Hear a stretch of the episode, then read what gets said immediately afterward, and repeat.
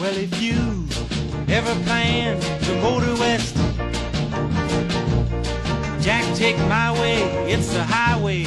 that's the best. Get your kicks on Route 66. 什么是六十六号公路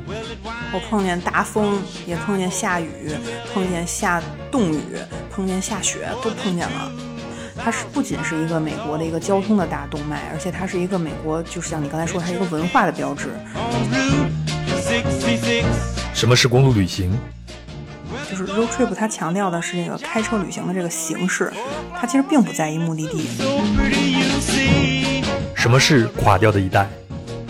寒山他写了很多那种白话诗，他是唐朝的一个诗人，然后他的那个生活方式就是有点像流浪汉似的，所以那本书叫《达摩流浪者》，说的就是施耐德也追寻那种流浪式的生活方式，很大的程度上面影响了泰鲁亚克。在路上穿越一段历史。然后我说，对那个师哥的房间太有意思了，我待了一整个下午。然后他说，确有确实有意思，我在那儿待了一整个人生。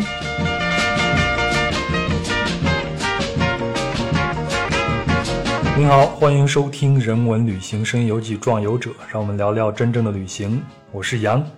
今天呢，我们要进行的是一场公路旅行，目的地是著名的六十六号公路。我们请到的壮游者是旅行作家刘笑佳。笑佳是壮游者的老朋友了，在壮游者线下活动为我们分享过从北京到阿尔及利亚的故事。我先请肖佳给大家打个招呼吧。Hello，大家好。呃，我今天上午看了一下肖佳，我们上次见面应该是一九年的年底十二月十四号，对，那天是你的新书《月光照在撒哈拉的签售会，对，没想到再过一个月，疫情就开始了，我们的生活也发生了很多改变。在这几个月中间，你的旅行有没有停下来？嗯，没停，嗯，就完全都是在我自己的那间房间里完成的，我是旅行是吧？坐地日行八万里嘛。呃，天天去看书吗？对啊，然后就是听一听壮游者呀。有没有在有一些新的计划，准备再写些什么呢？想写，尝试写小说，嗯，什么样的类型？大概是想写科幻小说。哎，我最近一直在看那个儒勒·凡尔纳的科幻小说。那是我的启蒙老师，我觉得。啊，是啊，我也也是我的，我非常非常喜欢，像《神秘岛》啊，海底两万里》啊。昨天我在看的是《气球上的五星期 我还没看过这个。》，所以所以你的路线也是科幻和旅行、地理发现之类的要结合吗？还是纯科幻？纯科幻，我想写一个，哇，我就是特特喜欢。没看出来你还有这样的野心啊！接下来呢，让我们暂时在回忆和书本里再过过旅行的瘾。我们今天就聊这个六十六号公路嘛。那你是什么时候走的这条路呢？我是一九年的二月，二月好像是二月六号到十几号。嗯，对那你之前为什么会选择这条路？你是对他之前就有很多的了解吗？我是一开始觉得，我既然去美国，我肯定得试试这个自驾游，不然的话，我觉得它其实美国旅行最核心的这个就是自驾游。一个车轮上的国家。对，所以我怎么我也得走一下吧。然后我我先去夏威夷，然后去的西海岸它的呃城市，比如说旧金山呀、洛杉矶，然后再去东海岸。嗯，那这几个城市之间我都是坐飞机，然后我就想从西海岸到东海岸，我应该怎么去呢？那我不如就开车。那如果是从那个西海岸到东海岸最有名的那条路，那就是这个母亲之路六十六号公路了。我们能在很多场合都看到六十六号公路的元素，在中国你也不会陌生啊。不光是在旅行机构啊，在一些书里边、公众号的宣传里边，有时候你还能在北京的车上或者其他城市的车上都能看见他们贴六十六号公路的这个车标。有的时候我就感觉它就像，嗯，跟美国生产的可口可乐呀、牛仔裤一样，包括汉堡包一样，它就会成为一个文化标志了。那么，到底什么是六十六号公路呢？嗯，我自己的个人理解就是，首先美国人很多人都管它叫母亲之路，然后它最大的不同的地方，如果是从物理的那个层面来说，是它是一个对角线，是一个斜的，它是从美国的西南角到东北角，而大多数的美国公路其实都是横平竖直的，要么东西走向，要不南北走向，它是很奇葩的一条线。呃，然后就是他其实是在美国的开拓西部历史上扮演了特别重要的一个角色。它是不仅是一个美国的一个交通的大动脉，而且它是一个美国，就是像你刚才说，它是一个文化的标志。就是它跟呃呃像那个汉堡包、呃猫猫王还有梦露，其实它是一样的同等位置的一个重要的东西。六十六号公路大概是长三千九百四十公里啊，那它的起点应该是在芝加哥，对吗？然后它的终点是在洛杉矶这边。对，然后我是反着开的，嗯，你是反着开的，对 我是从终点到起点。这就是因为你的到美国的第一站是在夏威夷，对所以才选择了这样。对，六十六号公路它的那个呃起点是那个伊利诺伊州的芝加哥，然后一直搭对角线到这个呃加利福尼亚州的洛杉矶的 Santa Monica 海滩，所以有人就管它叫大斜角公路，就是特别形象。呃，然后我是特别想体验那种自己一个人在路上，就是小开多久开多久那种，然后全凭自己一脚油门儿，就就就想要那种感觉，又平又直又没有什么坡度的这种路，特别适合撒欢儿。比较适合你的性格，就喜欢撒欢儿。然后它这个历史我大概说说吧，就是它是一九二六年十呃十一月十一号。双十一那天，呃，六十六号公路开工，所以就特别适合单人租车，对对对，简直是为我准备的。然后它一共是，呃呃，十二年的时间才完工，也就是一九三八年的时候。那在十九世纪末的时候，六十六号公路甚至还只是一个走走马车的土路。呃，然后它十二年之后终于竣竣工了。呃，巧了，就那个时候正好赶上那个经济大萧条，经济大萧条是二九年到三三年嘛。对，所以它这个工程其实也是为美国当时提供了上万的就业岗岗位。就是经济萧条，大家就搞基建，对吧？对，就是这么回事儿。因为它有很多人，不光是他修路，因为只要有人在这个这条路上的话，你就得开设沿途的这些餐馆啊、旅店呐、加油站呀，包括呃娱乐设施啊。你起码有个我下了班之后去喝酒的酒吧，是对，然后这一下就养活了一大片人。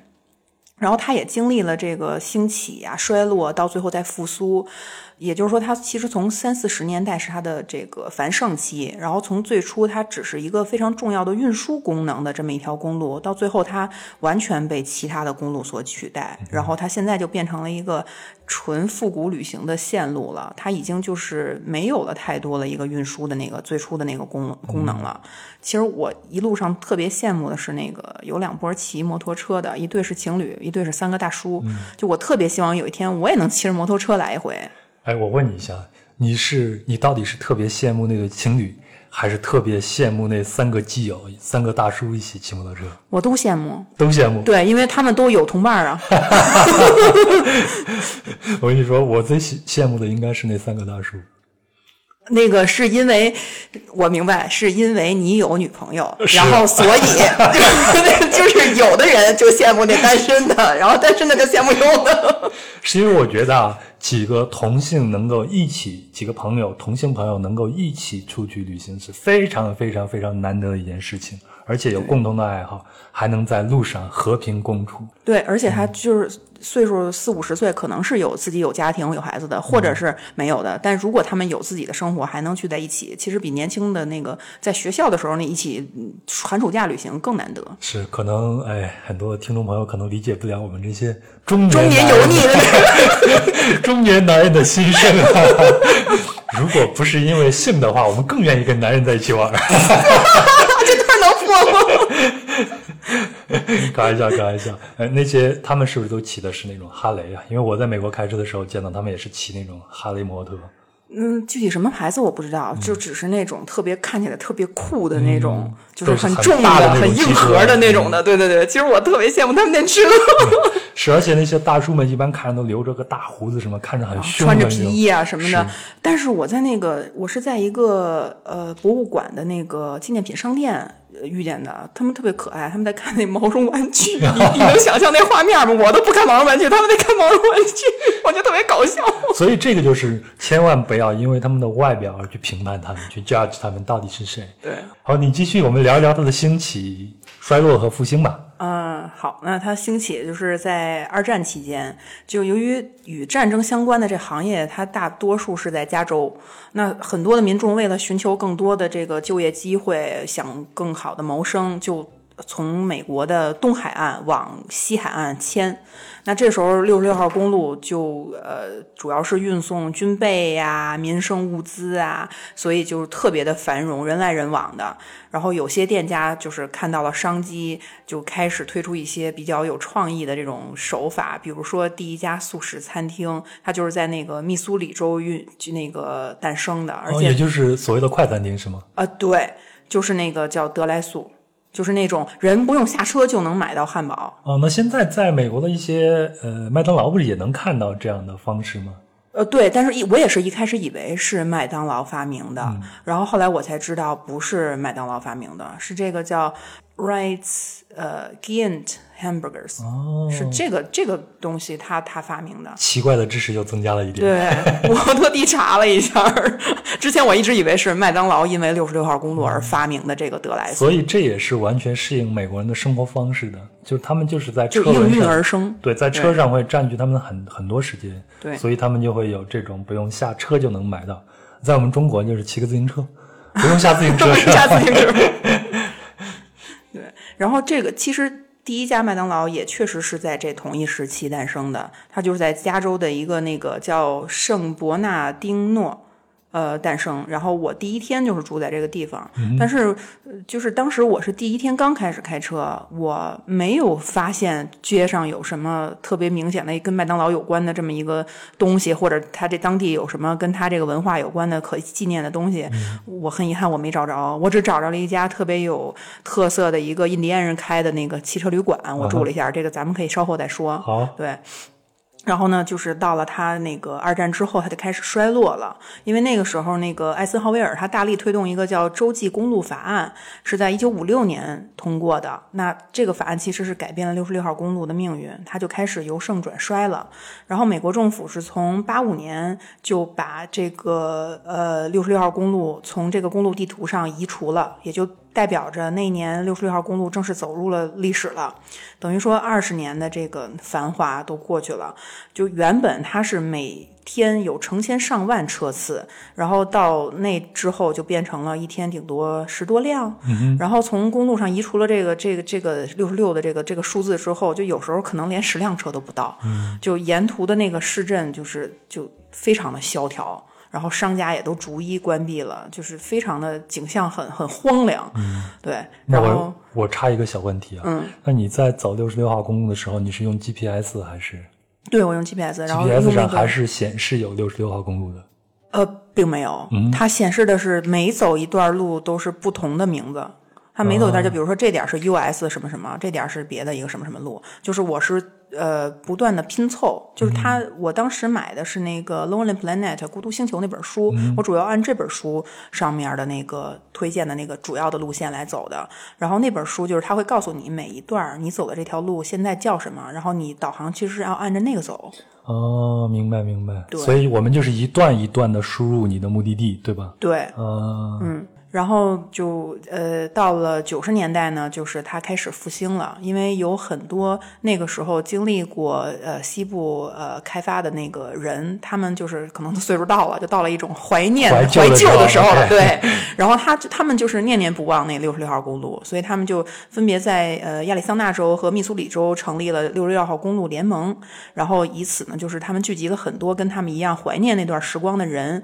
嗯，然后同就是在九零年的时候，密苏里州也宣布了，就说以后六十六号公路就叫州历史公路了，而且他们设立了一个就是历史六十六号公路的路牌儿，然后就是。你其实跟你刚才问的问题有关系。我在开车的一路上，经常能够看见这个路牌儿，就是 Historic Route Sixty Six，、就是这个六六十六号公路，它已经变成了历史六十六号公路，它不是一个真正存在的一个说我能搜到这个路，但它就是把它保存下来了，只是一个就只是一个名字而已了。然后在就是各地其实都慢慢开始有了，就是因为它一共横跨了八个州嘛，呃，就是各州都有了一个六十六号呃公路的联盟，然后就让这个原本已经消失在地图上的这个六十六号公路又重新以这个历史六十六号公路的名字又回到了地图上。然后这个联盟还发动了一个就是认养公路的活动，就每个义工呢他就负责可能一百英里的路程，然后每年至少两次开着车巡视这我认领的这范围，看看这路上有没有坏的呀，有没有需要修的呀，然后向这个联盟报告，然后再修，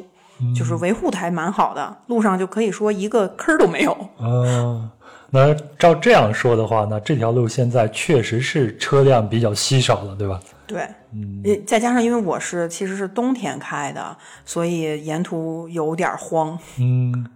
好，那咱就聊聊你这次旅行吧。那公路旅行嘛，一定要有一辆车嘛。你的车的问题是怎么解决的？我就是在合资租车租的，大概我提前了一个一个半月吧，就是我才确定我有这个机票，然后再开始租车。所以当时我没我经验太不足了，完全没考虑到我开车的那段时间有可能下雪。我就租了一个最小最便宜的，就那个雪佛兰的那个乐驰。洛杉矶取车的时候呢，就因为那最便宜的车，因为最抢手嘛，都被人租光了，所以呢，他就给我免费升级成了那个丰田雅力士，就是也没强多少，也是一小破车。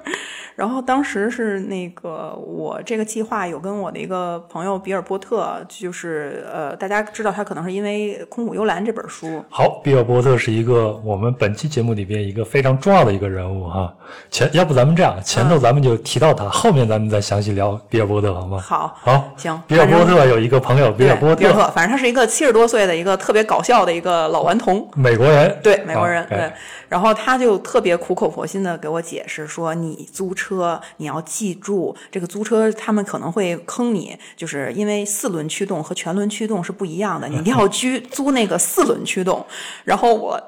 当时他跟我说这个时候，其实我已经租完了，就他根本不知道，我其实是开着一个两轮驱动的车走上了六十六号公路。没关系。我我上次在美国开车的时候，也是一个应该跟你的车的级别是差不多的，也是绕着西部走了一大圈呀，也没有啥问题。但是我那个时间段比较好，因为它是在九月份啊、嗯最所以没有舒服的时候没有恶劣的天气。嗯，就是他甚至都跟我想到说你，你要如果开那个雪太大了，你都应该给那轮胎，比如说上加防滑链对，防滑链之类的。然后我心想，哇，他要是看见我现在这个车长的模样，肯定就崩溃了。老娘也不会的。然后我当时那个是真的是硬着头皮开，就是他跟我说这个事儿的时候，我已经就是改不了了这个这个车。然后我我开着拿着这个车之后，我看这么小的车，我就想了想，我大不了我开到哪儿算哪儿，我就开到有一个能合资租车能还车的地方，我就后面呢我就钱我都不要了，我也不跟他们争竞了，愿意退退，我不愿意退拉倒，我后面我命要紧，我就不开了，我要遇见雪，是不就得了吗？对吧？我一想到这，我就我就放松了，我就反正开开哪儿算哪儿，对。哎，那你开这个破车在路上没有啥问题吧？你也碰见风雪啥的了吗？我碰见了，我碰见大风，也碰见下雨，碰见下冻雨，碰见下雪，都碰见了。正好开着开着就遇见了那个雪，突然下的特别大，然后我就开到一个加油站，我就想等那雪稍微小点再说。然后这时候就遇见了一个两个卡车司机在给他们的卡车加防冻液，然后我就过去说：“你觉得我的车也需要吗？”然后这俩人。看了一下，因为他们正好加到一半，就剩了一个瓶子底儿，大概可能几十毫升，不到一百毫升吧，就二话不说就咵的就倒到我的车里了。然后就够了，可能。然后人你问人家你叫什么名字，人家说我叫雷锋？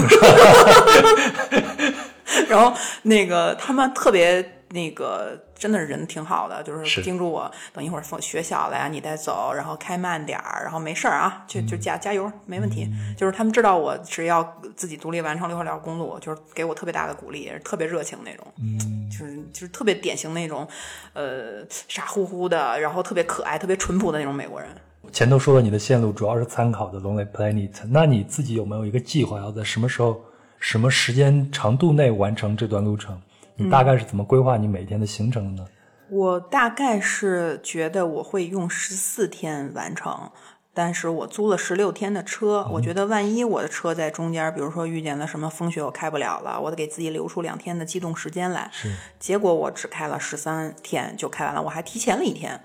呃，然后因为它全长是三千八百六十二公里，然后我是给自己规划平均每天不超过三百公里，然后开车，呃，包括中途吃饭玩儿，所有都算上，就是只要我这一天开始开车了，离开了那个我住的地方，到我下一个住的地方，中间不超过十个小时，我就我我不希望自己太累，然后也不开夜车。对，然后就就这么松松垮垮的，然后就十三天开完了，还是我觉得是比较幸运的。那这样算的话，三一天三百公里，你要用十个小时开完，那你中间是一边开一边玩是吗？对，我包就括吃饭休息的时间对。，我要留出来这个时间，因为我不可能一直在路上，因为遇见了什么好玩的，我都要玩一玩嘛。然后包括中间，呃，路上有四家关于六十六号公路的博物馆，我就是只要是遇见它那天能开了，我能看，我就都进去看。啊，对，然后这整个这十三天其实是穿越了八个州，横跨了三个时区。我记得第一家是在加州的巴斯托，嗯它就叫六十六号公路母亲路博物馆，这是我遇见的第一家。然后特别不巧的是，它只有周五六日三天开，我就没看成，我还挺遗憾的。然后到了新墨西哥州，在那个呃 Santa Rosa 有一个六十六号公路的汽车博物馆，就我最喜欢的是那个博物馆，里面有好多那种老爷车，很复古，很漂亮，而且也卖。嗯啊，还卖，对，嗯然后里面甚至有一个座位，就是做成了像一个汽车的那个后那个屁股的样子，嗯，然后你可以坐那儿拍照什么的。我就是在这家博物馆里遇见的那个三个那个机车大叔，在在在在看那个玩具毛绒玩具是吧？呃，那接下来一家是在哪儿呢？然后就是那在那个俄克拉荷马州的那个克林顿，呃，它就叫呃俄克拉荷马六十六号公路博物馆。然后这个博物馆它是按照时间的顺序展示了六十六号公路的历史，但是它因为可能是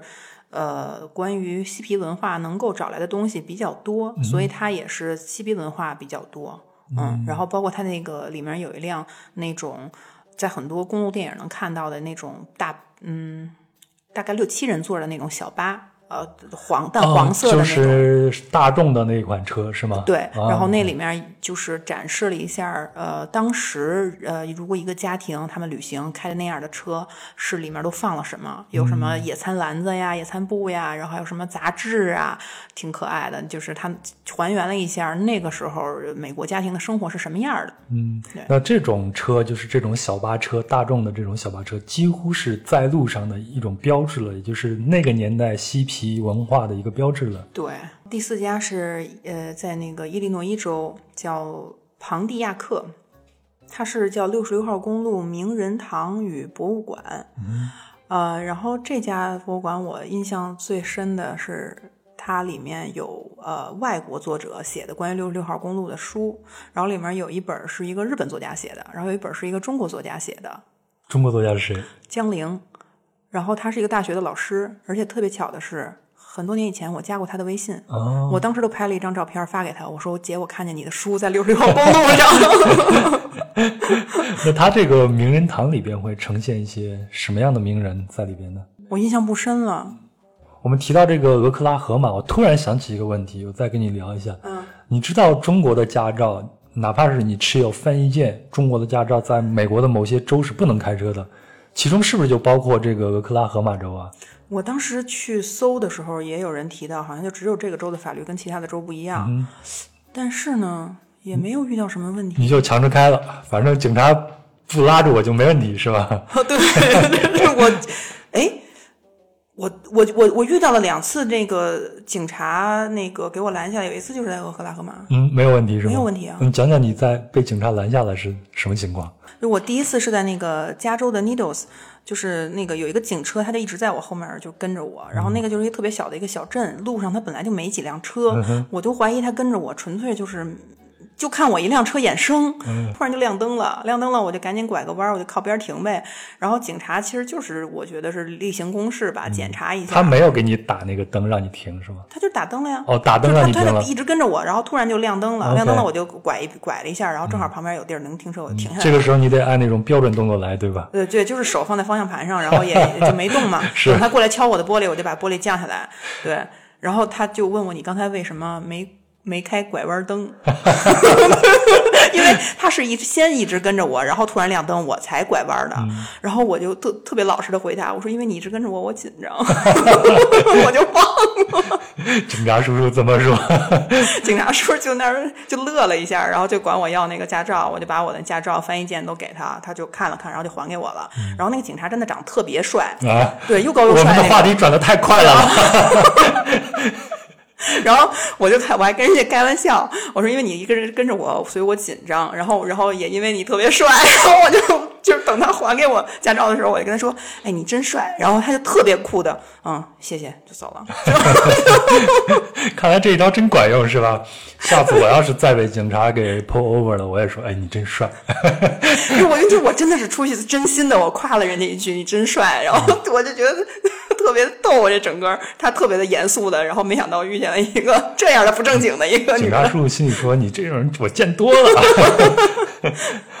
那第二次呢？嗯，然后第二次是就是俄克拉荷马州。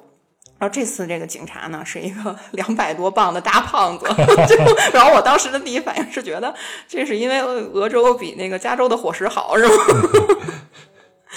然后那个他就是让我停下来，是告诉我我有一边的尾灯坏了，让我去修。然后当时在那个地方我就查了一下，那附近没有呃合资的租车点儿，就是我我我心想我还有大概两天我就能开到我的地儿了，然后我就没修，因为它不是拐弯灯坏了，所以我就没修。就后面的刹车灯呗，对吧？对，而且只是一边坏了，如果两边都坏了，我觉得那需要去去修去。对，所以我就就是凑合了两天，我就还给人家那儿点儿，然后我跟人说，对，在接下来两天就没有发生什么问题。嗯对，就没有再发生问题了。哎，那那你这一路上你的住宿是怎么解决的呢？嗯，我就是住在那个典型的就那种 motel 汽车旅馆，所以这一条路上基本上 motel 是非常容易找到的，对，也能符合你的预期，三百公里左右都会有一个城镇里边有 motel 是吗？几乎每一个镇上都有 motel，、对。哦然后我住的最多的就是那个 Motel Six，它是一个连锁，就嗯几乎是在某一、每一个城镇里面都能找到。但是像六十六号公路这样已经基本上已经被废弃的这样一条公路旁边，有没有什么好吃？你日常的饮食是怎么解决的呢？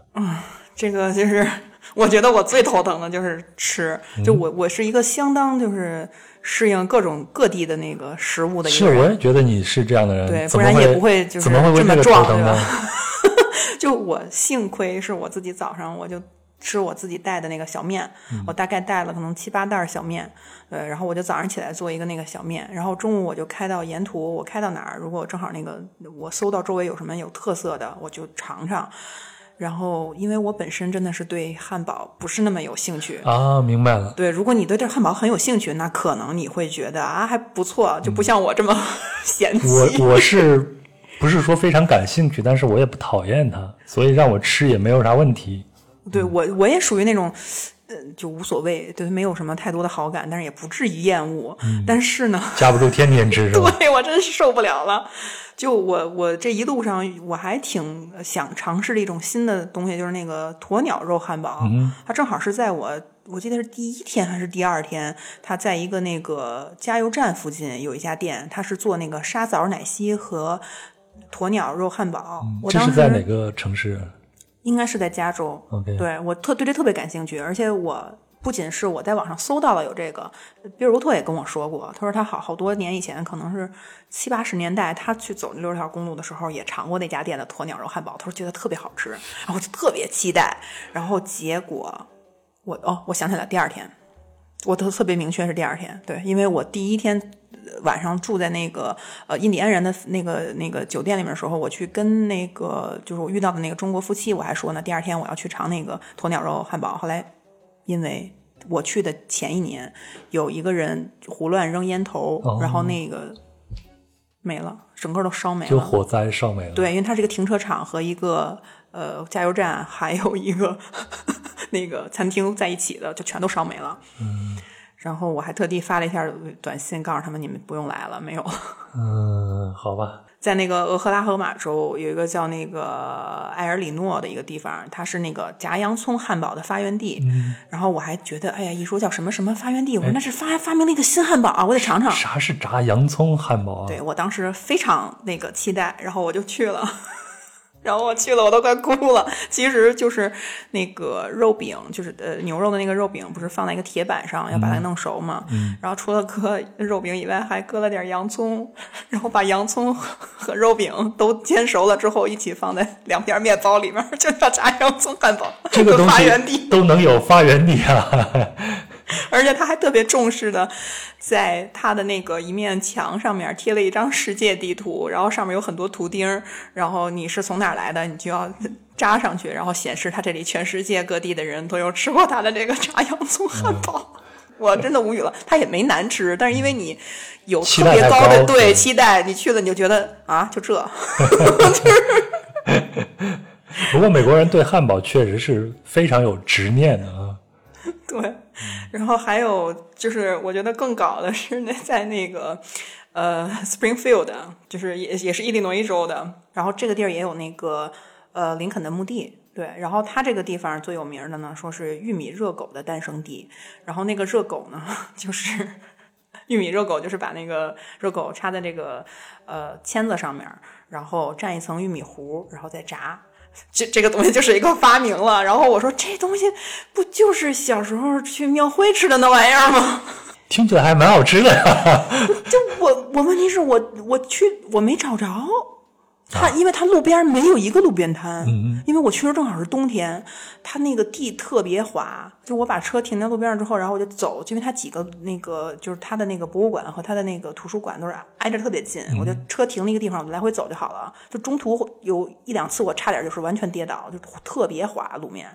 所以路上几乎都没有人，也没有人出摊儿。还有什么？还有其他记忆很深刻的吗？还有有一个汉堡，那个汉堡是我觉得真的挺好吃的，是我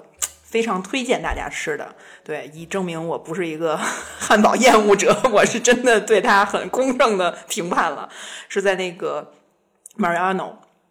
它是在德州，就是他那个德州有一个特别有名的一个餐厅，就叫大德克萨斯牛排牧场餐厅。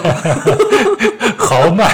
对，因为大家都知道那德州他们最有名的宣传语就是在德州什么东西都大一点儿，嗯对吧？就是他那个餐厅就是特别有名，就是体体现了这一点。他在那个餐厅里面说有一个呃，算是助兴的游戏吧，就是一个七十二盎司的牛排，嗯然后七十二盎司是大概两千克，呃，两千克是是四斤。四两公斤，对吧？两公斤，两公斤的一个牛排，如果你能在一小时之内吃完就免费，否则你就要交七十二刀。啊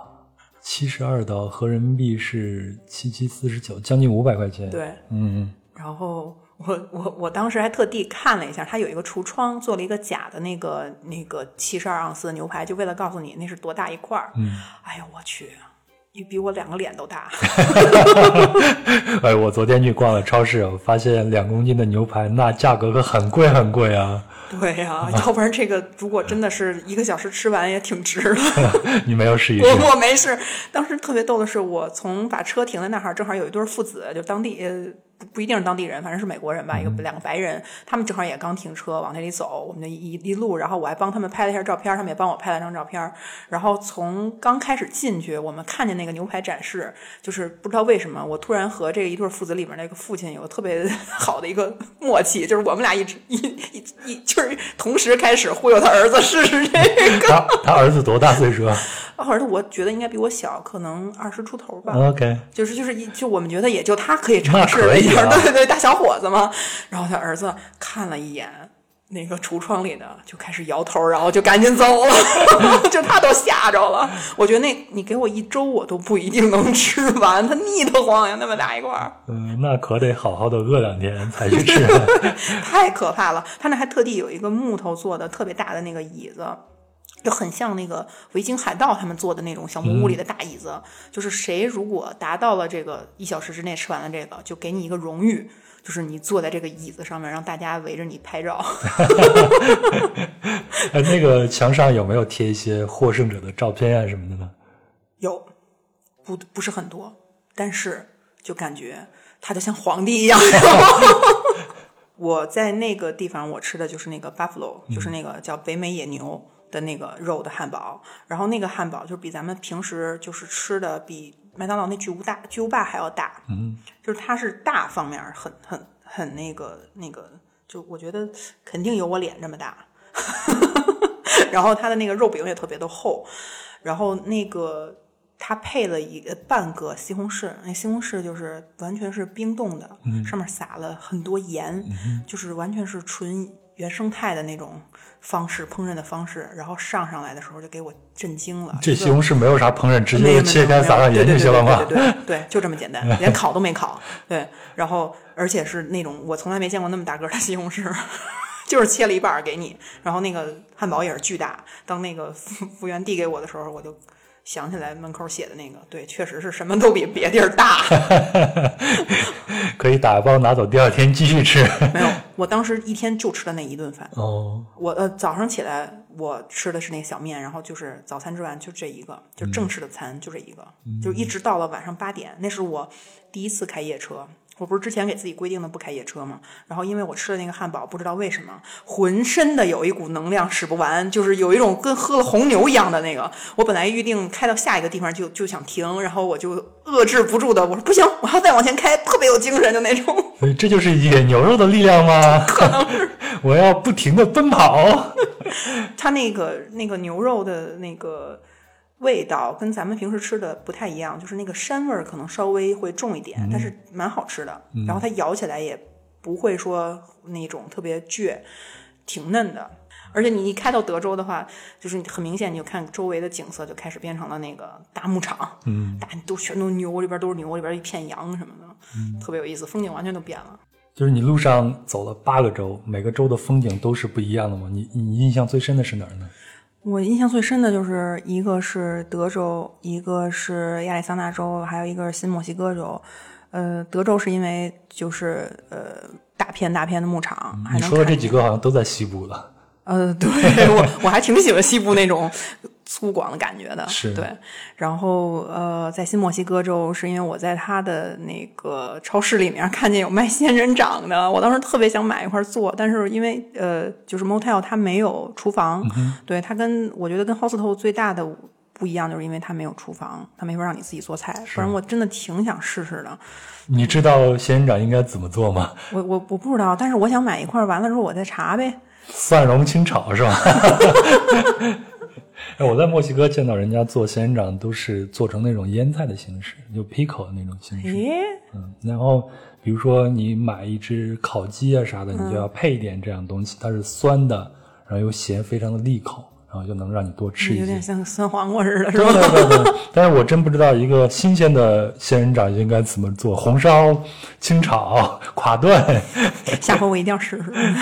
你继续。嗯，然后就是那个亚利桑那州，因为在六十六号公路上，大多数都是那种又长又直哎又平的那种路，就你很容易开着开着就困了，睡着了对，所以我一直就拿了一包话梅，我真的怕我睡着了，而且我放的音乐也都是全那种特别劲爆、特别嗨的那种，我特别容易睡着了，我开这种路就是不停的唱歌，唱歌，唱歌，因为真的是挺无聊的。而且在这种路上一不小心你就会超速，因为对，你前后没有没有参照路，对，没有参照物，对。嗯然后就是唯一一段的盘山路，就是在亚利桑那州。当时是从有一个叫奥塔曼的一个小镇出来，就那一小段儿，不长，也就大概十几二十公里。呃，然后这个镇我觉得挺推荐大家去的，挺好玩的。它就是现其实现在已经变成一个纯旅游的一个小镇了。呃，这个镇是以前是其实有那个淘金，呃，淘当时淘金热的时候，好多人在这个地方淘金，然后这么着演变起来的一个小镇。嗯，然后所以这个镇上呢有很多的 野生的驴，但不是野驴，是一那种家养驴的那个后代，只不过现在没人管他们了，就让他们自己在大街上走着玩儿。我当时刚到那个小镇的时候，刚把车停好了。然后就有一个驴 把脑袋伸到我窗车窗里头，给我吓一跳。我还拍了一张照片，我觉得挺搞笑的。他可能是看我车里有没有胡萝卜什么的，问我要吃的。他那驴一点儿都不怕人，所以游客会经常喂他们一些东西吃。对，而且他特别的，就是大大咧咧的在在在街上到处的散步，就跟别的村子里面散步的都是猫啊狗，他们那个那个镇子散步的就都是驴。嗯对，而且那个驴一不不高兴了，就是撂蹶子，撂蹶子就是一般就是把那个我亲眼看到他把一个车的那个保险杠给踢下来了，然后 这个保险怎么理赔呀？特别逗的是，他就照着这一个地儿踢。踢了得有三四下，谁也不敢管呀。然后我们都在旁边看着，就想，哎呀，好惨呀。然后这时候刚那个保险杠康掉下来，一边掉下来的时候，主人出现了，就骂了一句。然后就是这个这个这个镇上，它呃有一个呃旅馆，是当时一九零二年建成的，呃是一个就算一个历史遗迹。然后还有好多是那种呃印第安人开的小店，我就在那个其中的一个小店里面找到了他用豪猪的刺做的耳环，特别可爱。那个别的首饰还真的挺豪猪就是那种挺贵的。外面全都是刺的，对对跟刺猬对，一样的。对嗯他用那个刺做成了耳环，然后不就正好是一个吊坠的样子吗？我我还买了一对，还挺好玩的。然后买的时候就发现他这儿不能刷卡，必须用现金。这这我觉得已经很罕见了。然后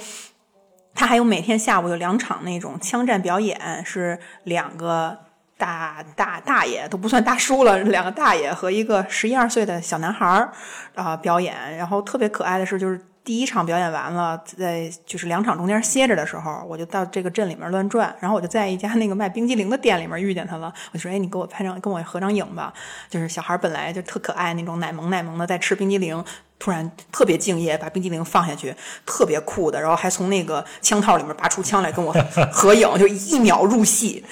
我觉得是太敬业了。哎，他们表演的这种枪战是西方的，呃，不是西部的决斗决斗的那种，哦对，但是纯搞笑的，嗯，就像我们看的西部英雄电影里边那种决斗的场面。对，就是两个人背靠着背，然后是一个就是一个老头儿当那个呃裁判，然后那个小孩儿跟另外一个老头儿来决战，然后两人背靠背往前走，一二三，然后回头，然后一般就比如说小孩儿作个弊啊或者怎么着的，就是开玩笑，然后另外一个啪就倒地下那种，就是你你知道肯定是在不务正业的搞笑，但是你还是忍不住看，他们都特别敬业的在演，特别认真。有意思，有意思。呃，在亚利桑那州有一个化石森林国家公园儿，然后它里面还有一个是彩虹森林博物馆。嗯、这个地方就是路上你可以呃，正好你从公园的其中一个门进去，然后你开完了之后从另外一个门出来，然后你就能继续你的六十六号公路之旅。它正好就是在六十六号公路上面的一个就是森林公园。这个公园就是它有特色的地方，就是它的那个地质，它的那个石头。就是你可以在路上很明显的看出来，它整个的这一层是淡蓝色的，然后那一层是淡粉色的，这层有点淡紫色似的，所以它它叫彩虹嘛，挺漂亮的。但当然了，它跟美国其他国家公公园没法比，很小，呃，并不大。但是因为你路上，嗯，值得去一下，对。嗯，然后还有就是，嗯、有一个呃凯迪拉克大牧场，呃，就是里面是一个凯迪拉克的那个呃装置艺术的那么一个地方，就一大片荒地。然后呢，你会看见里面有大概十几二十辆凯迪拉克，脑袋冲下埋在土里头，然后屁股冲外面，然后车身上被喷的乱七八糟的，喷的什么都有，然后地下还散着一些喷罐，你可以拿起来自己喷。有一个就是在堪萨斯州的一个这加利纳，它是一个就是遍布矿坑的那么一个地方。然后我去的时候正好赶上他在那儿修路，呃，然后据说是因为镇上有一辆旧拖车，给了那个皮克斯工作室的那些创作天才们他们的灵感，然后他就是那《汽车总动员》里面马塔尔的那个角色哦的那个原型。对，我就在镇上特别认真的看了看，我看到底是哪一辆拖车，我也没没找着，但是确实发现废弃的各种的拖车很多。如果我没有记错的话，在《汽车总动员》里边有一首歌叫做《在六十六号公路上找点刺激》，它就是创作者在沿着这条公路旅行的时候所写的。然后这个歌词基本上是由沿途的地名给组成的一个流水账吧。Get your kicks on Route 66.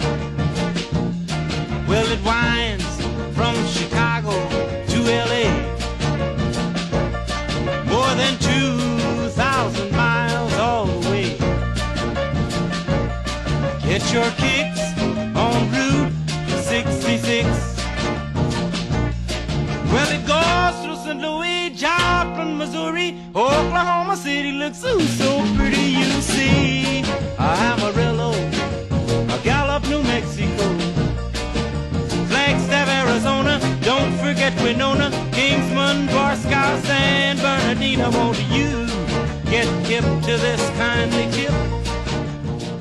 那我们聊了一下六十六号公路上一些你印象比较深的这些地方。但是呢，我也看过一些写六十六号公路的一些作品啊，基本上他们给六十六号公路一个最大的一个标签就是寂寞，因为这毕竟是一条废弃的公路嘛。你的感觉是什么样的呢？也是这个，就是特别寂寞荒凉。然后因为本来路上的车就不多，所以那肯定旅行的人就更少。然后一路上就遇见的那些，呃，小镇什么的都是特别的荒凉。它有很多店铺其实都已经不开门了，包括咖啡馆啊、酒吧呀，还有就是专门卖。专门卖旅游的那个纪念品的商店，有的都没开。然后我我还记得，我当时在这个六十六号公路的那个终点，当然是我的起点哈，就是那个 Santa Monica 的那个海滩上，我当时就买了一个冰箱贴，我就为了纪念，我说买一个这个地方的这个冰箱贴。然后我就跟那个小贩还聊了两句，我当时特别兴奋。因为我刚取了车，开到这海滩上，我说那个，呃，我马上就要开始我的六十六号公路之旅了，我要一路开到芝加哥去。我说有一种那特别豪放那种、那种、那种心态跟他说的。结果那个小贩说：“啊，你开那么远干嘛？路上什么也没有。我们国家有飞机，你知道吗？” 就 真的说话太逗了，这个。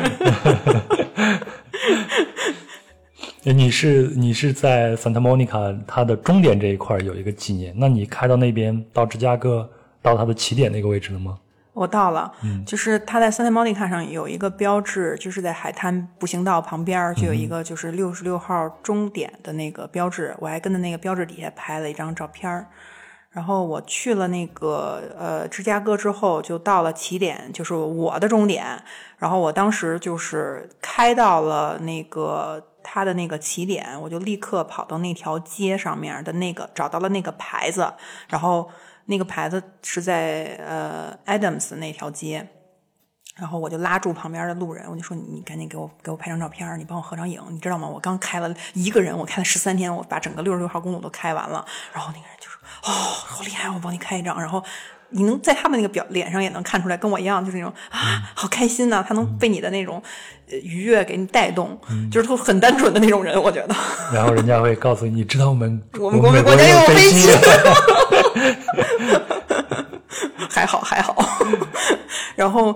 特别逗的是，我当时芝加哥，我是住在了一个叫 John Suter 的那个朋友的家里头，他也是比尔波特的朋友，然后他是一个呃独立摄影师，也是一个独立记者，他就跟我说说，你知道吗？在那条街的隔壁那条街有一个牌子，其实就是六十六号的终点，等于说六十六号起点的牌子和终点的牌子中间就隔了一条马一一个一个街区。OK，呃，为什么他在这个地方有一个起点又有一个终点呢？我不知道，我还问了他，他说他也不知道为什么。啊，对，但是我自己的感觉就是有一种你旅旅行了半天，其实你你还在原地，或者是你其实回到了原点。呃，对，然后其实你走了那么多的路之后。可能离你最近的那地方 是你想去的，没准儿。反正就有一种当时觉得很很奇怪的一种感觉，对。然后第二天他特地带我去了那隔了一条街那个地方，说：“你看，这是这这是终点，你其实你只不过走了一条街而已，你并不是该了十三天的路。”嗯，这一下子有了空间感，有了时间感了。对，所以所以你感觉很奇妙。在这儿啊，关于六十六号公路，我这儿还有一点补充啊，也对前面所讲述的部分再做一个梳理。那在一九一零年代呢，汽车在美国被逐渐的普及，这就促成了好路运动在美国的开展。那民众呢呼吁政府修整公路、建设路网，方便人民出行。而在中部的石油重镇，也就是在俄克拉荷马的塔尔萨到芝加哥的这一段公路就整修完成了。那到了一九二六年呢，又把这条路的西端延伸到了洛杉矶。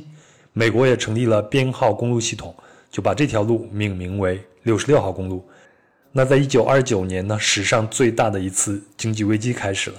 大萧条呢，让一战后出生的迷茫的一代更加迷茫。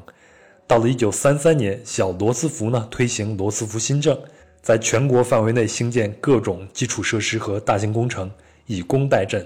其中最著名的就是位于内华达州和亚利桑那州交界的胡佛大坝的开工。那这项大工程呢，在罗斯福上任前的1931年就开始了，而且工程地点离66号公路很近。那66号公路呢，又是大斜角公路，和其他的很多的美国国道有交叉，于是有大批的工人就走上这条路，到亚利桑那州寻觅一个工作机会。那这条路呢，就成了著名的迁徙之路。那同样是在三十年代，因为不科学的开垦和耕种，导致了著名的烟尘碗事件。你也可以想象成是一场超级沙尘暴。那在前面提到的俄克拉荷马以及附近呢，就是重灾区，许多农民就放弃了已经沙化的土地，逃离家乡。那东部呢，因为大萧条的冲击，没有工作机会，他们只能往西迁移。那他们的逃离之路呢，也是六十六号公路。那来自加州的作家约翰·斯塔贝克就以此为背景，创作了《人鼠之间》和《愤怒的葡萄》等文学作品。其中，《愤怒的葡萄》最著名了，也是被誉为美国二十世纪最伟大的小说之一。那斯坦贝克就认为，六十六号公路给这些农民指出了一条求生的方向，因此他把六十六号公路称为“母亲之路”。那随后呢，就是二战的爆发了，来自全国各地的新兵前往西南的圣地亚哥。六十六号公路也是主要路径。那这批被称为伟大的一代的年轻人，又给这条路增添了荣耀。而在二战后呢，美国就成为了世界上最强大的国家。六十六号公路之于战后的那一代年轻人，更多的是一种追求个性独立和精神自由的意义。于是呢，垮掉的一代就出现了。那凯鲁亚克的《在路上》就是其中的代表作。在凯鲁亚克的书里，比如像《达摩流浪者》里出现的人物呢。还有人在世。那肖家的这趟旅行呢，也对垮掉的一代进行了探访。那肖家垮掉的一代有什么样的故事和因素吸引着你呢？嗯，其实这个最初是源于我跟呃比尔波特的这个邮件，就他是一个生活在现代的原始人，他没有手机。好，现在我们就要聊到了比尔波特。前头我们已经留下了一个钩子，说比尔波特是我们本期一个非常重要的一个人物。比尔波特是谁？嗯，比尔波特是一个著名的一个美国的汉学家，呃，他是写过很多书，最有名的就是被广大的中国的读者知道的，就是那本呃《空谷幽兰》。他在呃中国的九十年代去造访终南山的一些隐士。然后写的这本书，其实他还写过很多关于中国旅行的书，比如说《黄河之旅》《蝉的行囊》《彩云之南》，然后包括他去年写的一本书是在是叫《呃一遇桃花源》，嗯对，然后还有呃《寻人捕鱼》，这些都是跟中国的古典文化有关。然后他利用追寻这些古典文化有关的这些路线，然后在中国旅行。就我们俩其实做的事儿有一点。像我给自己贴个金啊，就是因为一个是美国人喜欢在中国旅行，一个是中国人跑到美国旅行去找美国的那个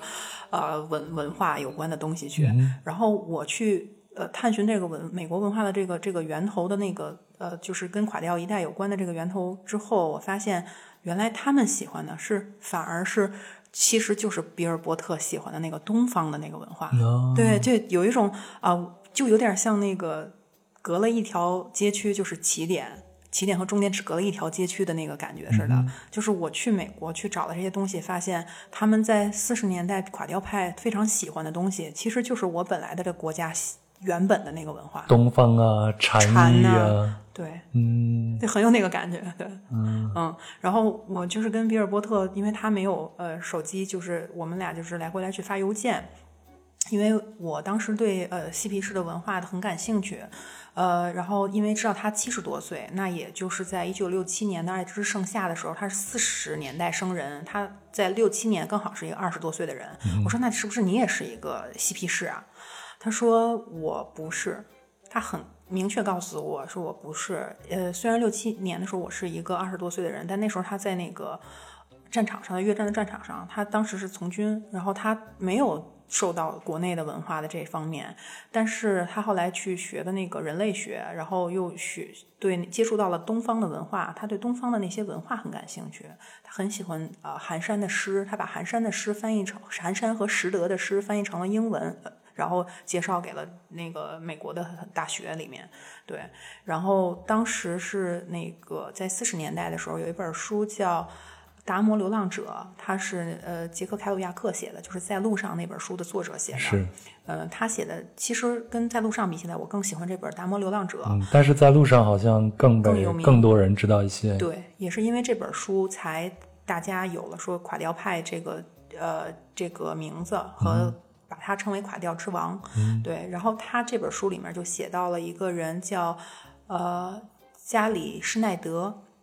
然后这个人。当然，书里面不叫这个名字。他把所有的这本书其实就是把他身边所有真实的人换了一个名字，但是这个事儿都是他真实发生的，每个人都能找到原型。对，然后这本书里面就是他接触了这个呃施施耐德，他们两个其实只相处了六周，但是成为很好的朋友。这个施耐德是非常他在加州的一个大学学习学习汉文化，他的导师把寒山的诗介绍给他，然后他去学习了很多跟寒寒山有关系的事情，但是。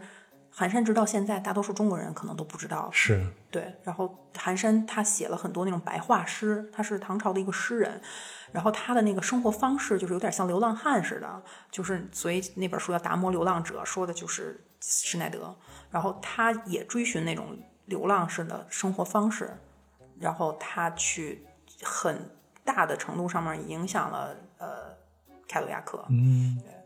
然后他的这种呃，包括对整个垮掉派，他们喜欢东方的禅宗，也是跟他有很大的关系。然后其实垮掉派他们对呃嬉皮士的影响，也是在这个东方的禅宗这里面很重要的一点。那呃，垮掉的一代和嬉皮士前头你讲的垮掉的一代，应该是在前头，它深深的影响了这个嬉皮士。但是在很多人的概念里边，其实分不清这两种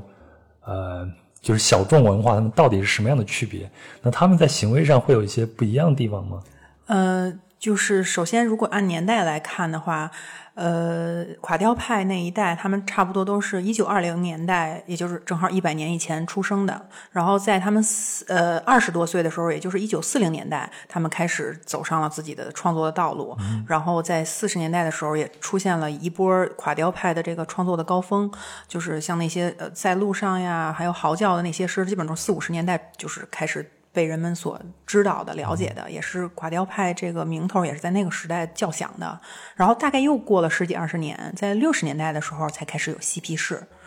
呃，然后在这个行为上面，其实他们确实是很像，因为有点像一脉相传的。呃，那个都崇尚有一种那种嗯颓废的那种。生活方式，但更多的是颓废。可能大家知道的是这个垮掉派，因为他们把它翻译成了就 beat 这个词，其实有很多意思嘛，也有幸福，也有节拍的意思。但是它只去翻译出来了 beat down，就是就是垮掉的那个词，因为确实是你不可能用一个中文词翻译完完全全说出来另外一个英文词的意思。所以因为他们的生活的这种方式和写作的方式和他们的穿着打扮的那个样子，都是属于那种。潦倒啊，颓废啊，所以把它翻译成了垮掉。然后嬉皮士呢，也是，其实他们都崇尚的是这种呃自由，包括性自由，还有就是呃致幻剂。其实，在垮掉派就他们就开始就是各种抽烟啊、喝酒呀，然后嗑种嗑嗑药啊什么的。嬉皮士也都跟他们很像，但是我自己个人感觉啊，就是比较大的一个区别就是呃。嬉皮士他更多有一些政治方面的就是倾向了，就是他有一个很明确的，就比如说六六七年的那个爱之盛夏旧金山的这个事件，他们就是希望彻底的消除私有制，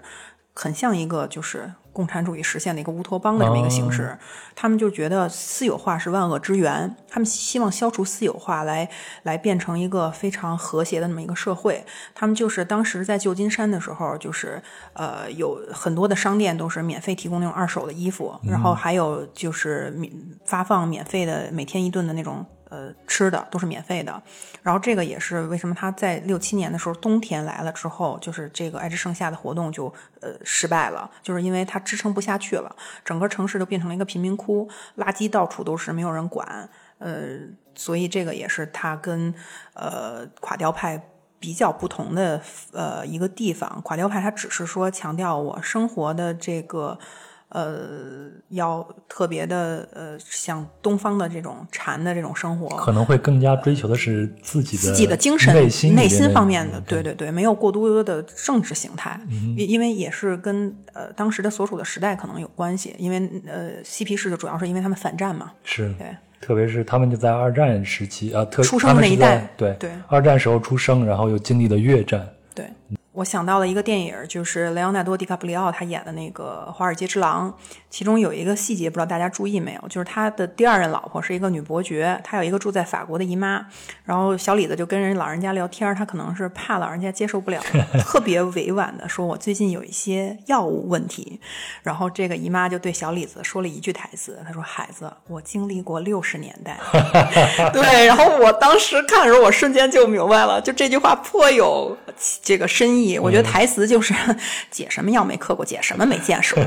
对，然后我觉得这这个特别有意思。呃，然后呃，嬉嬉皮士这个词，它一开始其实是在二战之后，一九四六年美国出现的一个新词，就叫 hipster。它是把这个词逐渐演变成的呃 hips hip hippie。呃，然后其实在美国出现的第一个亚文化就是垮掉派，所以。垮掉派其实是第一个亚文化的始祖，然后呃，hipster 呢，它是一种嗯亚文一种反主流的亚文化的追随者的那么一个意思。这个其实一下就呃体现出了嬉皮士和垮掉派他们之间最本质的区别，一个是创造了亚文化，一个是其实是他们的追随者。嗯，对。然后 hippie 的这个 hip，它其实是一个前缀，就代表的一个一个潮流。嗯，然后在呃四零年代开始，这个词才广泛的就是被运用到。呃，但是其实亚文化如果逐渐被大众文化接受之后，亚文化有一天也会变成大众文化的。是，嗯，然后它整个的这个过程，我觉得发展的这个过程挺有趣的，就是因为四十年代的时候开始，就是 hipster 开始追求这种即兴演奏。呃，这也是当时爵士乐发展特别呃自由化的那么一个里程碑式的一个改变，就是在四十年代。然后到五十年代的时候呢，是因为美国的工商业崛起了，然后呃，然后亚文化的这种追求者，他们就开始沉，除了沉迷于爵士乐以外，也开始了有这种更好的这个除了呃大麻以外更好的这种致幻剂。呃，然后这一群呃反物质。呃，追求反物质的这么一一一种人嘛，就就是被称为了白种黑人。然后这个垮掉派的这个名字也是大概在一九四八年前后被杰克凯鲁亚克提就提出来的这个词。然后六十年代的时候就开始出现了呃一批知识分子、诗人呐、画家呀，他们群居在一起一起，然后听爵士乐，倡导的新生活，然后。刚才说的就是从四十年代他们开始输出他们的这个呃，不论是小说也好，诗歌也好，然后呃，在五十年代的时候他们开始呃成名，然后在六十年代的时候就有了一批拥趸，那些年轻人就开始效仿这种在路上说到的这种生活方式，然后也就慢慢就形成了这个嬉皮士了。然后是在一九六五年的时候，旧金山的一家报纸最先使用的嬉皮士这个词来形容他们，所以。呃，也能看到，就是说从四八年到六五年，也过了大概是二十年了。其实就是现在的美国文化，包括科技领域发生了很那些重大的变化，嗯，还有就是呃艺术的这种流行，包括行为艺术啊，还有像。呃，咱们比较喜欢的乔帮主啊，其实他们全部都与这个爱之盛夏这个嬉皮士这一代有或多或少有关的联系，就影响还是非常大的。就是一个小众文化变成了，其实已经变成了一个主流文化。包括咱们在经常现在被很多人挑在就是呃挂在嘴边上的这种环保啊、反战呀，其实全部都是那一代人提出来的。那我们要是聊垮掉的一代，聊他的作品呢，就不能不谈到《在路上》这本小说。小佳，你看了这本小说吗？哦，看了，还有他的同名改编的电影也看了。哦，我电影我下了一直没有看，小说呢，我是在今年疫情期间的下一本，因为太有名了，我我想看一下到到底是什么样子，但实在是看不下去。我翻过了几页以后，实在是看不下去这样的一些描写。我觉得可能如果放在十几年前我的那种心态的话，我可能会拿着它作为一个行为模式的一个。模仿的一个对象，但是现在的心态已经不是那样子，而且我感觉他写的那些东西就非常的琐碎，它不是一个完整的一个故事。对我看他感觉也是这样。我觉得他给我感觉是什么呢？就是他只是去过自己想过的生活，然后他身边也有一群跟他一样的这种比较放得开的朋友。他不是说进行了一个多么就是在艺术层面上多么伟大的一个创新，他只是把自己真实的生活原原本本的、特别诚恳的、忠实的记录下来。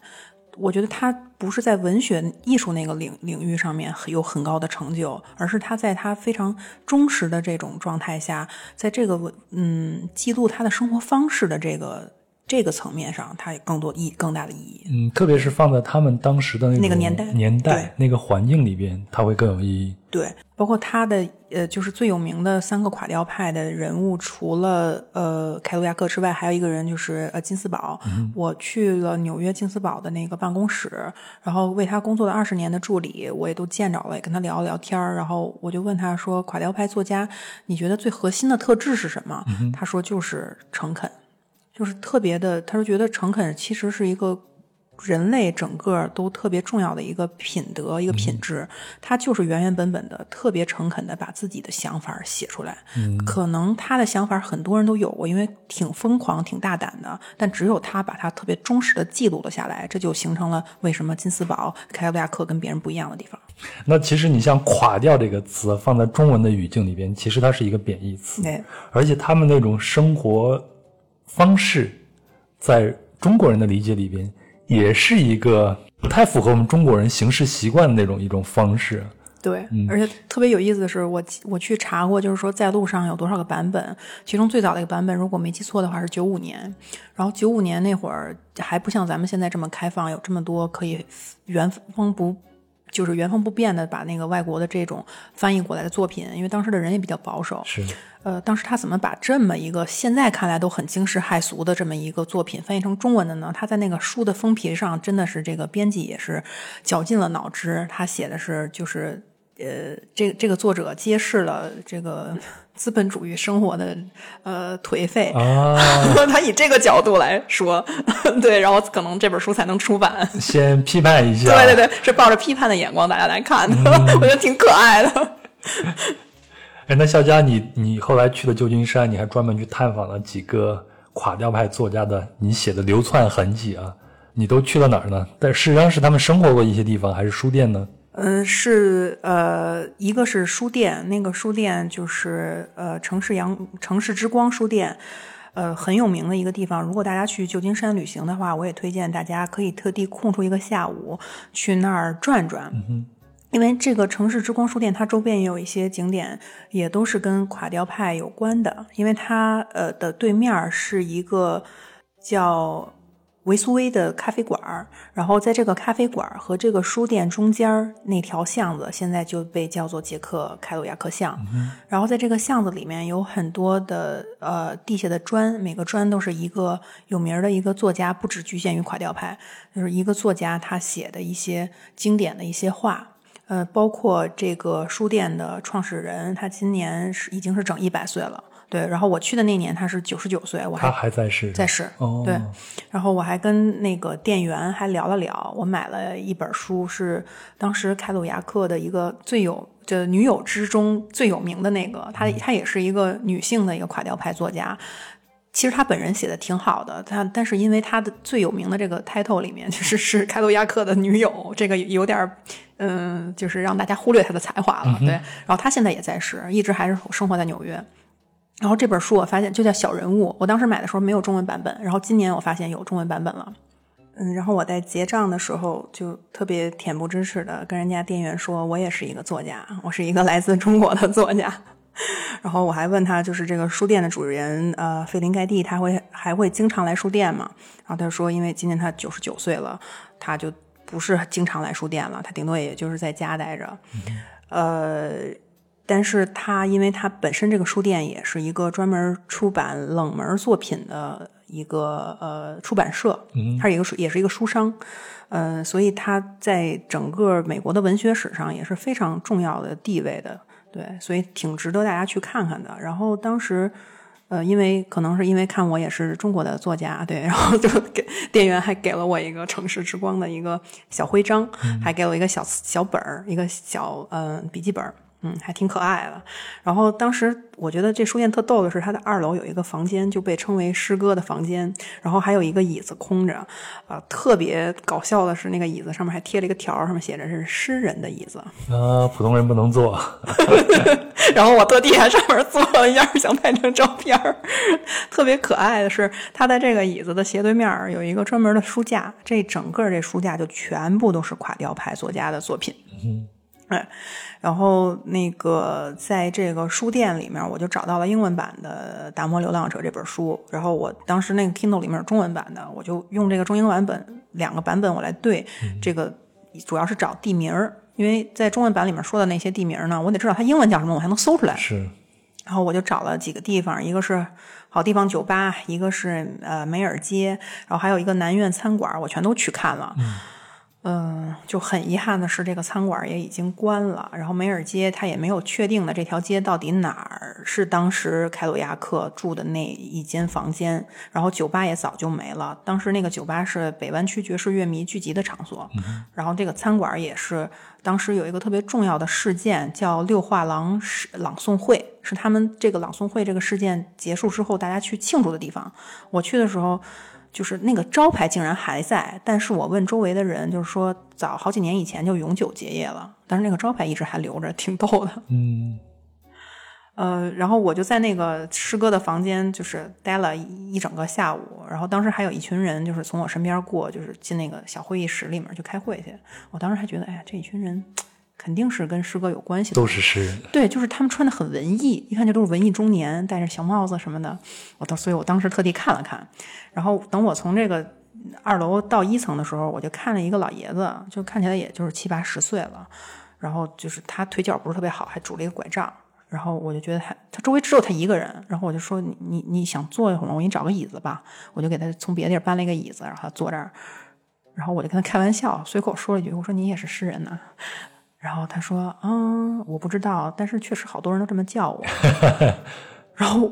然后我就我就你这样铺包袱，这个人一定是个大人。啊对，然后我当时就觉得肯定这个人是一个有名的作家或者诗人什么的，然后我就开始寻嘛，我就发现真的旁边有一本书，那个封面就是他，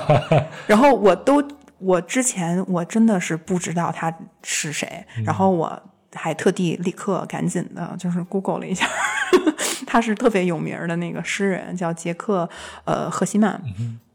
然后他是一个叫旧金山文艺复兴特别重要的一个人物。然后他今天来这儿也是因为要参加一个新书发布会。然后这个新书发布会的这个主角呢叫托什，他的父亲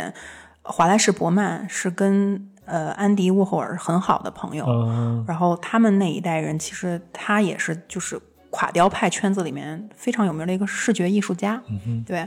然后正好在我跟这个诗人聊天的时候，就托石就下来了，就是我刚才遇见的那一批文艺中年中的一个人。啊，对他说话也确实特别有意思。他说他刚见着我就说：“哎，咱们在师哥的房间见过。”然后我其实是他先看见我的，我才反应过来他哦是刚才经过的那些人。然后我说：“对，那个师哥的房间太有意思了，我待了一整个下午。”然后他说：“确有确实有意思，我在那儿待了一整个人生。一下时间感又有了。”对，就是他特别可爱，他们说话都。嗯，但是就像刚才说的，我也不主动说我是一个诗人，我就说我也不知道，好多人就说我是。所以这个，所以这个地方是旧金山的一个文艺重地，一个诗歌重地。对，然后大家如果去的时候，可能留意一下周围，没准哪个人其实是一个很有名的诗人。呃，还有就是刚才提到的那个六画廊呃朗读会的那个事件，呃，一九五五年的这个六画廊朗诵会，呃，是在呃垮雕派的历史里面非常重要的一个事件，是刚才提到过的这个金斯堡。他和另外一个人就是呃斯奈德，他们两个呃就是认识之后，就是一拍即合，就决定呃筹备一场诗歌的朗诵会，而且要都读他们自己最近刚创作的这种新诗。然后他们分别就叫上了各自的好友，就是这个凯罗亚克和另外一个就是也是垮掉派有名的一个作家叫惠伦，呃，菲利普惠惠伦。然后再加上当时，呃，旧金山文艺复兴的诗人叫呃迈克尔呃麦克鲁尔，呃，然后他们一共是凑了六个人，呃，还有就是呃，菲利普·拉曼蒂和肯尼斯·雷克斯罗斯这六个人，就是正好他们去的这个画廊名字也叫六，所以就都合了这个六。呃，在这个朗诵会上，呃，施耐德朗诵的是一场浆果之宴，呃，然后金斯堡就是朗读的他最有名的那个《嚎叫》这这这首诗，呃，然后只有其实只有凯罗亚克他自己。没有读诗，虽然是在六画廊六个诗人，但其实只读了五首。但是这个事情他记录在了在路上这本小说。对，呃，不是，他是记录在《达摩流浪者》那本书里。对，呃，其实凯鲁亚克他最主要的角色就是一个忠实的记录者，他就把这些发生的所有事儿都原原本本的记录下来了，保持诚恳的态度。对，呃，这一切就是成为了呃叫史史称六画廊朗诵会。那你接下来跟这个六画廊的这五个念诗的人里边的人还有其他的接触吗？嗯，这当时是去年的时候，这个六画廊里面只有两位诗人还在世了，嗯，就是一个是斯奈德，一个就是麦克鲁尔。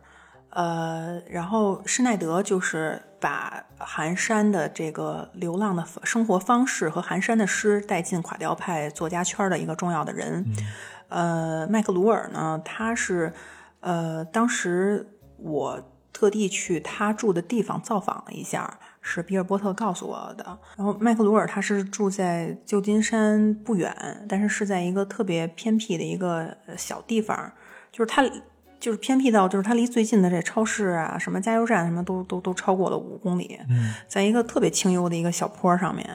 然后是一栋被漆成了墨绿色的一个小木屋，就本身这个屋子就特别有东方的禅意的感觉。然后它房子入口的地方还放了一个特别古朴的一个，还带着木纹的那么一个木板，还上面还带着雨字，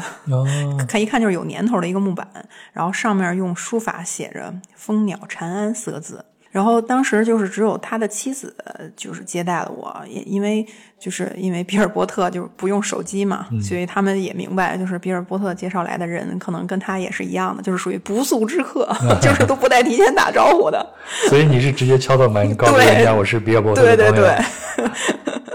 呃，然后当时就是因为是一九年的时候，麦克罗尔就已经就是他中风了，他在床上已经起不来了，所以我没见着他。然后今年的。呃，五月份就是过世了他，然后当时我就跟他的妻子聊了几句，然后我说，呃，你的家很有意思，有一个中文的名字，然后他不知道那个四个字是汉字，他以为是日语的名字，然后他他用日语念了一下，然后问我说中文怎么念，然后我告诉他中文怎么念，我还特地给他把拼音给写下来了，这个是我也是一个呃探访。垮掉派作家的一个小故事吧，嗯，其中斯奈德，斯奈德他是住在内华达。我这次的旅行里面，嗯，不在我的这个路线上，离我有点远，所以我就没有见着他。他今年都九十多了。我们前面聊了这么多垮掉的一代啊，那我们在聊美国的这样一种文化的时候，我们必须得再聊一聊他们的 road trip 的文化。我们要翻译成叫做公路旅行啊。呃，那什么是真正的美国式的 road trip 的公路旅行呢？小佳，你是怎么认为的呢？嗯，我理解就是 road trip，它是嗯，就美国文化很重要的一部分嘛，它也是一个美国精神的体现。嗯，这个精神可能总结嗯概括一下就是自由、开拓、创新。嗯嗯，但是我觉得它跟国内说的这种自驾游还不太一样，就是 road trip 它强调的是这个开车旅行的这个形式，是它其实并不在意目的地。在大概一九二零年代，其实就是美国的家庭持有车的这个数量就已经达到一半以上了，没错，所以就非常普及。呃，所以也因为这个催生了美国的这个公路电影呃，其实我如果你说公路电影你你会想到第一部脑子里是什么电影？我可能想到的就是《不许掉头》啊，《末路狂花》呀，还有《邦尼与克莱德》呀，这样一些典型的。最近的还有《绿皮书》，《绿皮书》我也认为是一部很典型的公路电影。嗯，对我其实如果你问我，我也会想到《末路狂花》，但是我还会想到一个电影，可能好多人就不太认为它是没有意识到它其实也是个公路电影，就是《洛丽塔》啊。我是没有看过这个电影啊。我我说的是，就我不知道我咱们看的是不是同一个版本？我看的是那个 Jeremy 的那个版本。我忘了是哪年的了。就我特别喜欢那个版本的电影。它其实那个小说和也特别逗的是，它的那个作者就是呃纳博科夫，他就是在车轮子上面旅行了好几年，在他的副驾上面 写成的这个《洛丽塔》这本书。哦，然后他的专属司机就是他的助理，也是他的老婆。嗯，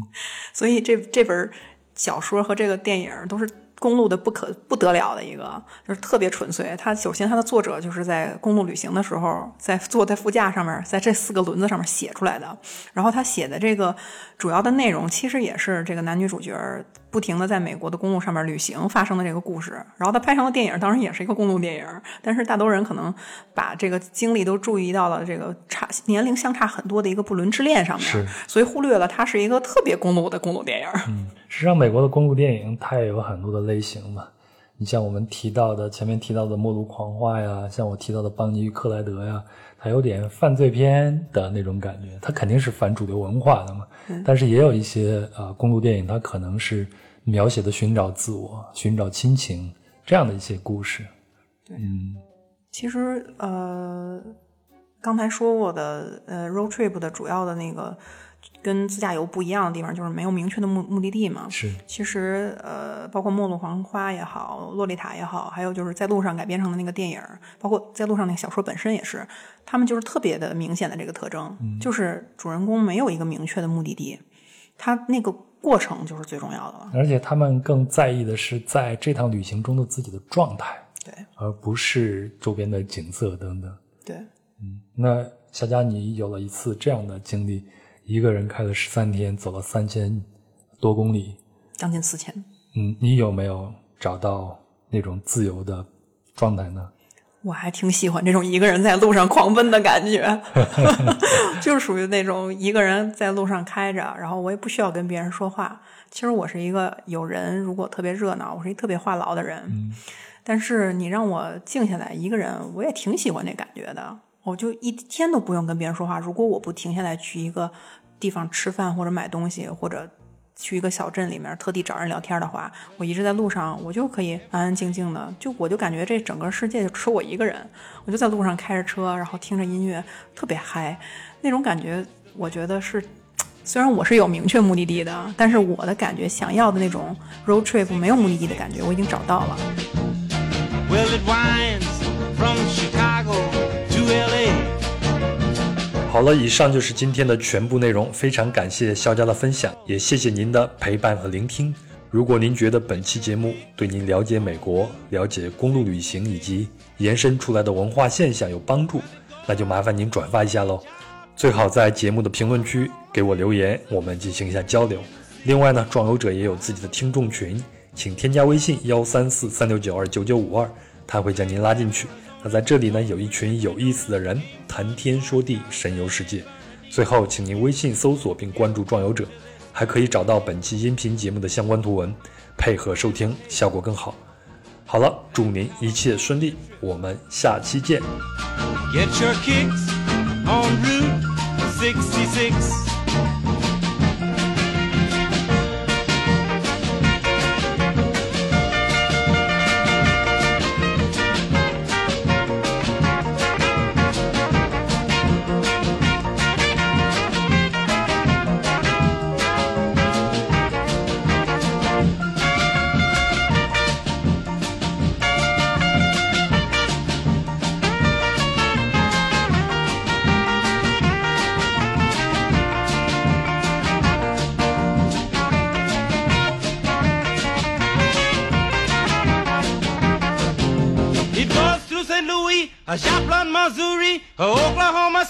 City so pretty, you see. A Amarillo, a Gallup, New Mexico.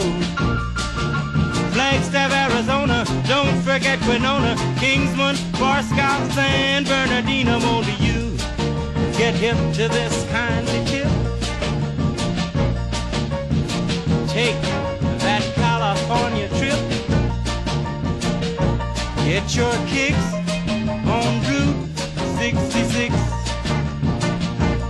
Get your kicks on Route